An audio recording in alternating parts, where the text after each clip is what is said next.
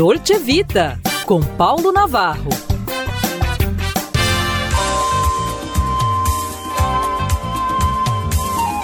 Olá, minha gente, em tempo de volta às aulas, a eu aqui, outra vez, entre aspas, né?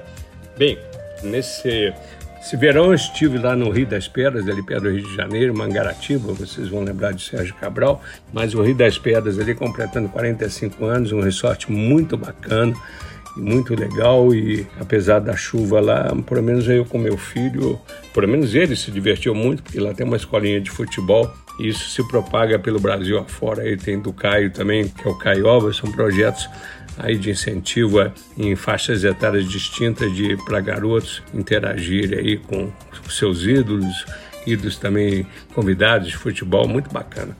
Mas eu queria pontuar que exatamente lá em Rio das Pedras eu tive um insight que me lembra um pouquinho aqui as coisas que acontecem aqui em Belo Horizonte no trânsito, né? Uma coisa impressionante. Em Belo Horizonte aqui é muito difícil você ver aqui faixas de sinalização nas ruas. Eu acho um absurdo isso, né? Porque você tem que dirigir pelo outro, porque não tendo essa sinalização é um absurdo, né? Belo Horizonte, o risco de trafegar em vias urbanas de sinalização é comum né? e não sai, não, não sei porquê, há muito tempo que não tem. Porque a ausência das mesmas exige mais do que atenção dobrada com o motorista tendo que dirigir para ele e para os outros, né? Como eu pontuei aqui. Um absurdo contribuinte não contar com essa sinalização urbana e rodovias. Isso eu escrevi na minha coluna no Tempo e transpus essa colocação para grandes resorts. Mesma coisa para os bufês dos mesmos durante refeições que atendem até 500 pessoas. Eu vou aqui, vou para lá, mesma coisa. Um caos.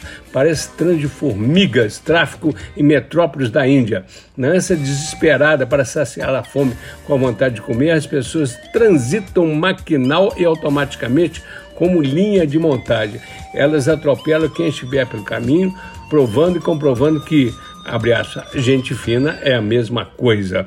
Nesse contexto, trombadas entre esfomeados com suas guloseimas pelos corredores de travessa. Paciência zero para um com o outro, uma falta de educação generalizada. Isso quando as filas não promovidas por crianças enlouquecidas. Haja paciência para que não mais a tem. Todavia, é melhor que tomar chuva em Belo Horizonte, ou pior, em Brasília, no início do mês aí, até o final dos tempos. Um abraço, minha gente.